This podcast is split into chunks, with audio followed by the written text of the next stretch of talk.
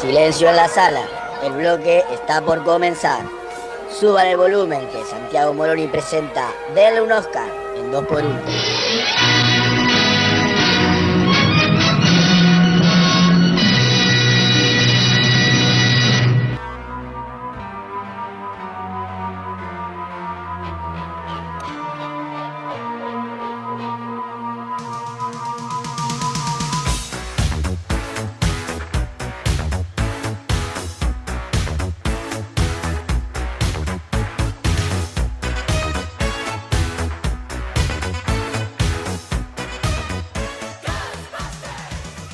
Seguimos al aire 2x1 en esto que es casi un unipersonal de Santiago Moroni, ¿eh? pero ahora sí es momento donde me tengo que lucir porque llegó el momento del cine, llegó el momento de denle un Oscar a 2x1 y hoy vamos a hablar de una de las grandes ya compañías dentro de la industria cinematográfica, alguien que a mi gusto llegó para revolucionar el mercado y ya te digo que mira, escuchás este sonido Y si te metes un poco, ¿no? Dentro de su mundo, te metes ahí, dentro de la pantalla, porque claramente vamos a hablar de Netflix, ¿eh? de la N roja, el gigante del streaming, esa industria que llegó y a mi gusto vino a revolucionar un poco eh, la industria cinematográfica, que sí, que los Oscars sí, que los Oscars no, que acá podés, acá no. Este, no, tenés que pasar por el cine, ¿no? ¿Qué cine, no? Yo tengo la pantalla chica y con eso mis clientes están chochos. Bueno, un poquito pateó el tablero, ¿no? Dentro de lo que es la producción de cine en Hollywood. Y eh, por eso merecía su capítulo. ¿eh? Alguna vez ya habíamos adelantado un poquito su historia cuando hablamos de los videoclubs. No sé si lo recuerdan, ¿no? La historia del videoclub, cómo fue creado. Y eh, si no se acuerdan, lo pueden encontrar claramente en soundcloud.com barra 2x1 donde habíamos dicho con una especie de metáfora que ahora la vamos a repasar un poquito, pero para empezar a hablar de Netflix, entendamos eh, eh, un poco qué es. Igual, quien no sabe qué es Netflix me parece que vive dentro de un tupper, pero bueno, siempre hay gente que viene a eso y además ya busqué la información, así que no me queda otra que leerla, ¿eh? porque Netflix nos dice su página web, dice es una empresa de entretenimiento estadounidense obvio está, cuyo servicio principal es la distribución de contenidos audiovisuales a través de la plataforma online, ¿no? Una plataforma en línea, el famoso View on Demand, ¿no? O eh, por streaming, que hoy es su fuerte, pero atentis que no nació eh, así, ¿eh? Porque para hablar en realidad de esta plataforma, para hablar de esta productora, esta distribuidora, ya es un poco confuso lo que es Netflix. ¿eh? Para hablar de esta empresa, de esta compañía, ahí es más fácil, eh, vamos a comenzar con la historia de su creador, o en realidad su co-creador, ¿eh? porque se tuvo que asociar con Mark Randolph, que era otro desarrollador también que andaba por ahí, para poder llevar adelante esta compañía. Después, igual, Mark con el tiempo se iba a alejar Y solamente iba a quedar el señor Red Hastings, que es eh, de quien estamos hablando, ¿no? La cara visible de Netflix. El hombre que tuvo la idea de esta plataforma con una tarifa plana, donde no tenía que pagar por cada alquiler, sino que pagabas una en general. Pero bueno, eh, no me quiero detener mucho, pero Mark eh, hoy en día está desvinculado y se dedica a ayudar a otros jóvenes que tengan así alguna idea creativa y hacer eso de las startups, ¿no? Esas plataformas, bueno, era un tipo más experimentado en la industria. Al señor Red le vino muy bien conocerlo, pero con los años él dijo, ¿sabes qué? Hay otros pibes que necesitan mi ayuda, hasta acá llegué y me voy. Y solamente quedó Red Hastings, ¿no? A cargo de la compañía, que desde siempre más o menos fue la cara visible. Los primeros años estuvo Mark eh, ahí al poder, digamos, pero después dijo, no, no, esto en realidad le corresponde al señor Red Hastings y yo me, quedo en la compañía ayudando desde otro lado hasta que finalmente se terminó desvinculando. Pero hablemos de Red Hastings, eh, basta de Mark, después va a volver. Pero ahora centrémonos en Red Hastings, que en realidad se llama Wilmore Red Hastings Jr., eh, cosa que demuestra que un Wilmore puede triunfar en la vida Eh, bueno, este Red nació en Boston en 1960. Dato, un dato, nada más. En 1983 se graduó de la carrera de matemáticas en el eh, Bodwin College y a partir de ahí se anotó en el cuerpo de paz, por lo que fue enviado a Suiza, que no sé qué lío habría en Suiza, porque para que vaya el cuerpo de paz, pero en realidad él fue a enseñar dos años a una escuela primaria ya que había sido recibido en matemática, bueno, fue a enseñar matemáticas a los niños ahí de la escuela suiza. Cuando volvió a Estados Unidos, dijo, che, yo quiero seguir mi carrera de estudios. Entonces se anotó en la Universidad de Stanford para hacer un máster en ingeniería informática. Y atenti porque acá es donde empieza a desarrollarse toda la historia, ¿no? En 1988 se gradúa y ahí consigue su primer laburito. Va a una empresa dedicada a software que se llama Adaptive Technology, donde él inventa una herramienta para depurar software. O sea, lo que hacía este software era detectaba y removía errores, ¿no? De otros software. Eh, bueno, le fue bastante bien, se hizo su nombre, tan bien que estamos hablando que en 1800 en 1988 se graduó y ya consiguió su primer trabajo. Bueno, en 1991 le dice Adaptive Technology, eh, lo llamaba por nombre completo, Adaptive Technology, me voy. Muchas gracias por estos años que me dieron acá, pero me voy. ¿eh? Tres añitos después de haberse graduado. ¿Por qué me voy? ¿Me ofrecieron algo mejor? No. Me voy a crear yo mi propia empresa. Así fue como se fue y fundó Pure Software, ¿no? que también desarrollaba productos dedicados a solucionar problemas de software. Con esta empresa él al principio no era muy ducho para los negocios, no le gustaba hacer la cara visible, por más que tenía buenas ideas, el señor Red. Eh, entonces lo que hace es eh, fusionarse con otra empresa, como para decir, bueno, a ver si con esta fusión encuentro a alguien que realmente sepa guiar la compañía. Así que en 1996, cinco años después de haber sido creada, se fusiona con Atria Software y así nace Pure Atria, ¿no? Facilísimo. Pure Software se fusiona con Atria Software y nace Pure Atria, una empresa que a su vez compraría otra pequeña empresa de seguros de calidad en donde ahí trabajaba a que no adivinan quién Sí, esta persona de la cual ya estuvimos hablando un poquito en la introducción, el señor Mark Randolph laburaba ahí, había creado esta compañía de seguros de calidad. Bueno, Pure Atria la compra y esta eh, Mark se incorpora entonces a la compañía. Era él y ocho amigos más. Él era como la cara visible, era como el líder del grupo.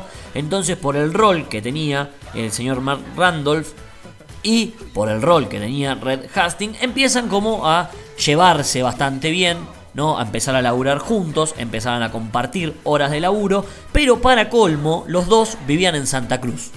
Entonces, ¿qué hacían? Se ahorraban un taxi, ¿no? Y empezaron a compartir el viaje en auto, eh, los dos iban a la oficina, se volvían a su casa, compartiendo el auto. No sé quién pondría el auto, quién pondría la nafta, si se lo daba a la empresa. Lo cierto que, ¿para qué vamos a ir con dos si eh, tenemos que hacer el mismo recorrido? Eh, somos casi vecinos, bueno, vamos juntos. En esos viajes empezaron a charlar, ¿no?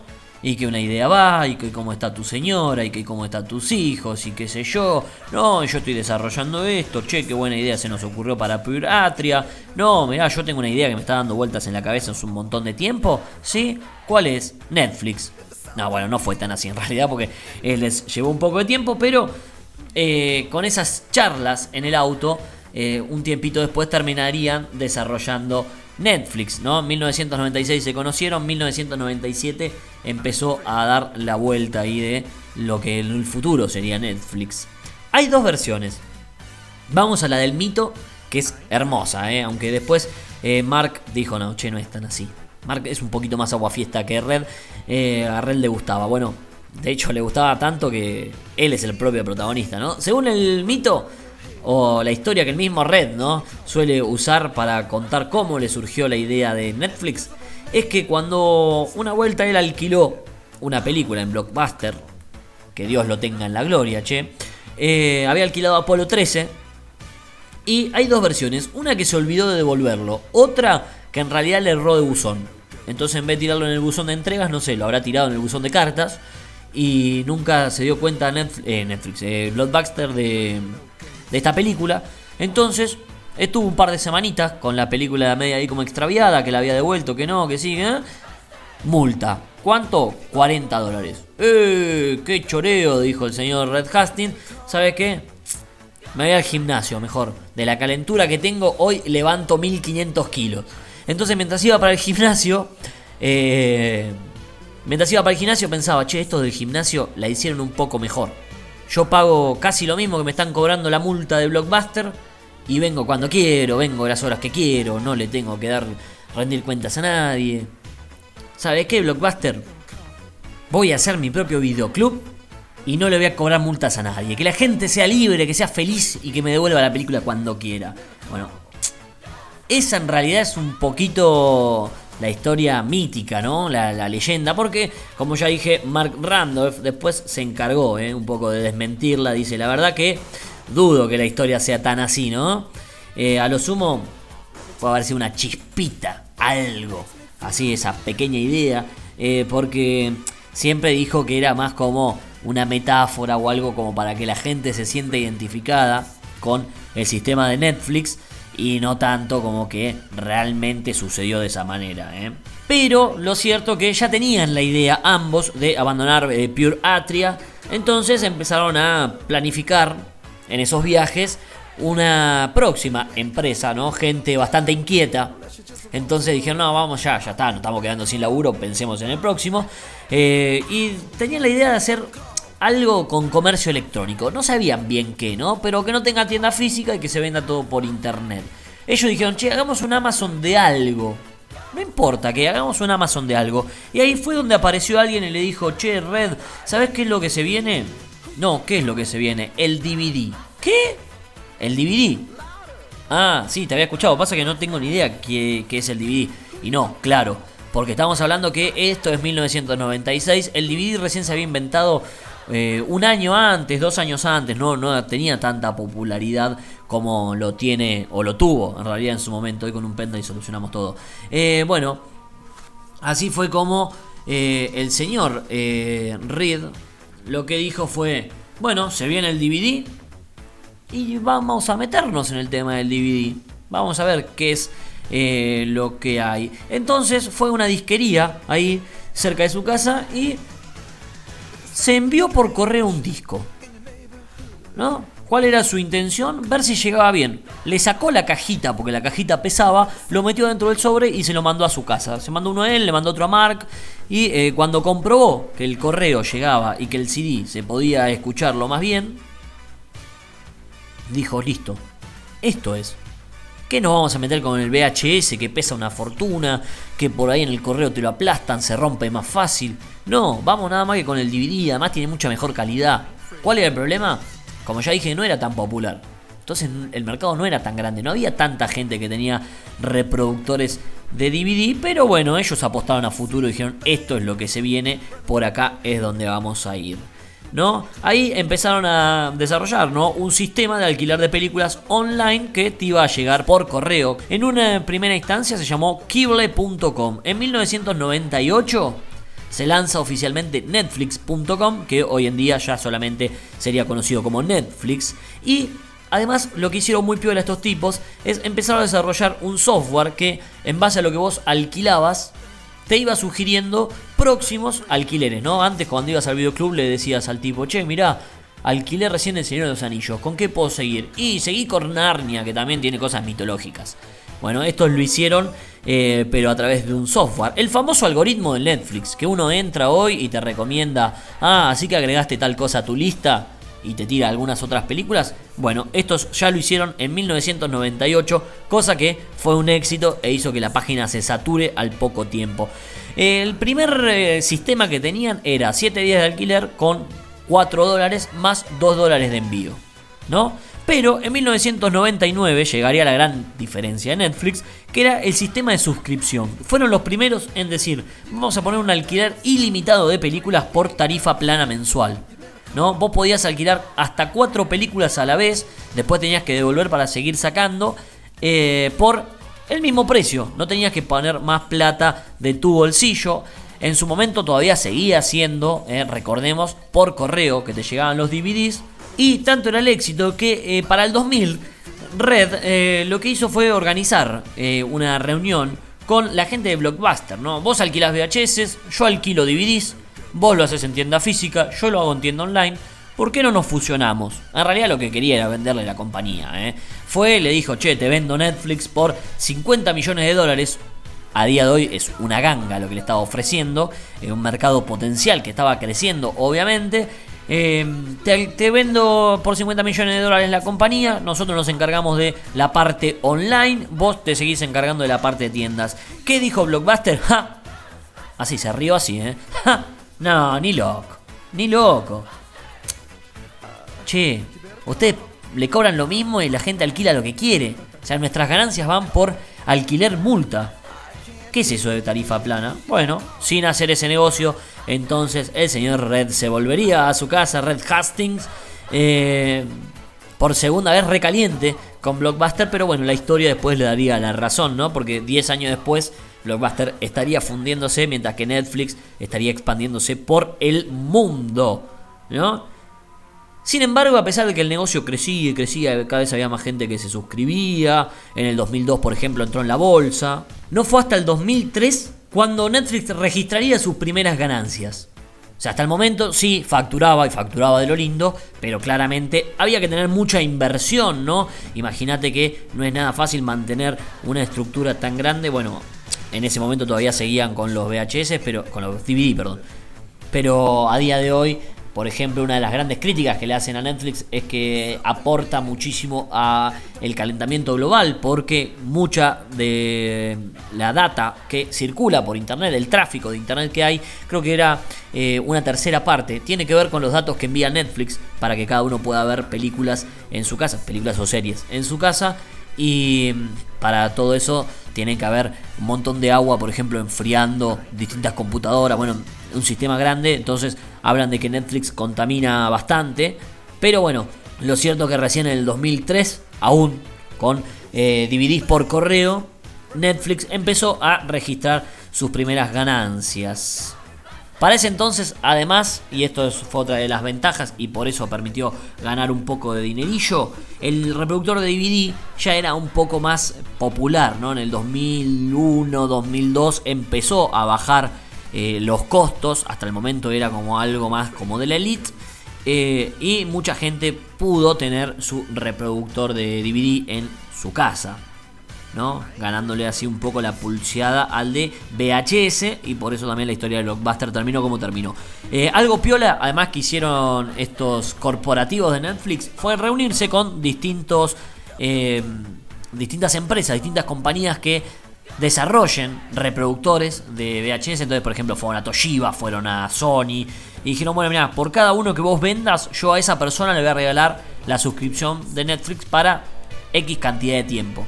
Entonces, de esa forma se estaban consiguiendo potenciales clientes, ¿no? Porque uno probaba el sistema y después, si le gustaba, seguramente se terminaba suscribiendo. Como hicimos todos los que cuando nos compramos un Smart pusimos, sí, el primer mes de prueba gratis y hasta el día de hoy seguimos teniéndolo.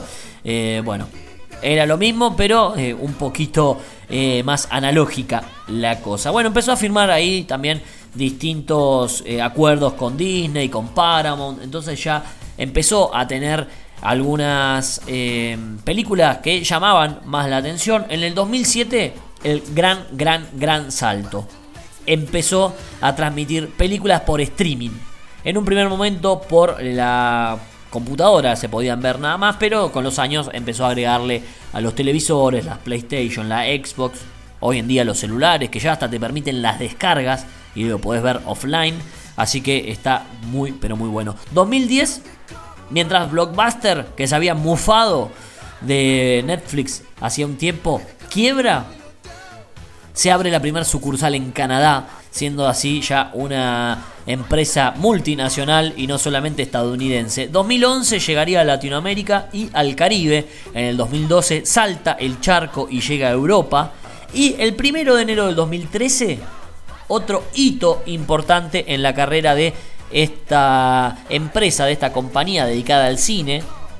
Y ya digo compañía dedicada al cine porque deja de ser simplemente una distribuidora de cine. Porque el primero de enero del 2013 se estrena la primera serie producida por la plataforma. Bienvenida Netflix productora al mundo con el estreno de House of Cards. ¿No? Entonces ahí solamente no tenían mucho y buen contenido, sino que ahora tenían un diferencial, contenido propio. ¿eh? Ya hay cosas que no podés ver por fuera de Netflix. Tenés que contratarlo. ¿Querés ver House of Cards? O te vas a la piratería o me contratás a mí. Eh, y tenés contenido exclusivo de la plataforma. En el 2015 estrenaría también la primera película, Beast of No Nation, película que recomiendo mucho, está muy buena, fuerte pero linda. Para el 2017 ya tendría más de 100 millones de suscriptores en todo el mundo. ¿eh? Y claramente muchísimas ganancias, siendo una de las principales eh, dentro de la industria cinematográfica. Hoy muchas compañías miran eh, lo que está haciendo Netflix, le tienen mucho miedo, por eso tampoco la quieren dejar mucho entrar en el Oscar. ¿Por qué? No, porque ¿cómo va a entrar a los Oscars una película que no pasó por el cine, que no pasó por el teatro, como le dicen ellos? Bueno, entonces para eso Netflix en el 2019 empezó a amenazar a todos, porque ya alquiló por 10 años de París, ¿eh? una sala de cine en Manhattan. También tiene la intención de bancar de Egyptian Theater, ¿no? el teatro egipcio, que es una sala icónica de Los Ángeles, y de esa forma, estrenando ¿eh? en el cine, ya podría empezar a competir por los Oscars, que muchas veces los distribuidores no quieren, no quieren permitir, o los exhibidores mismos, que Netflix entre a sus salas, porque es una competencia, dicen ellos, desleal, y con todo esto lo dejan fuera de los Oscars, cosa que le daría mucho más prestigio a Netflix conseguirlos. Con todo esto cerramos, o en realidad no, sino que repasamos un poquito de la historia de esta gran compañía, así que la próxima vez que se sienten en su sillón y escuchen este sonido, ya conocen de dónde viene la cosa. Esto fue del un Oscar, hoy con la historia de Netflix, ahora un poquito de música y seguimos con más 2x1.